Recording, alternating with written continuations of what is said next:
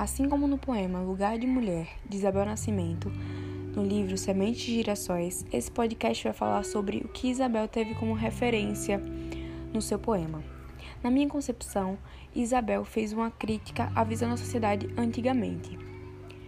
A visão da sociedade antigamente sobre a mulher era que ela ocupava apenas os locais domésticos, cuidando da casa, cuidando dos filhos, e que ao longo dos anos essa visão foi modificando.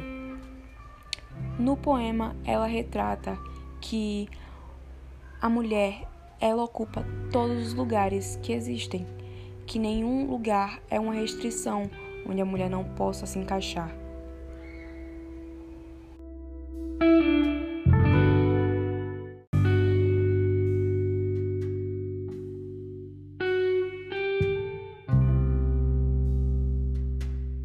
A princípio, o poema fala sobre o lugar da mulher na sociedade e deixa explícito de que a mulher pode estar em literalmente qualquer lugar e esse lugar será apropriado para ela.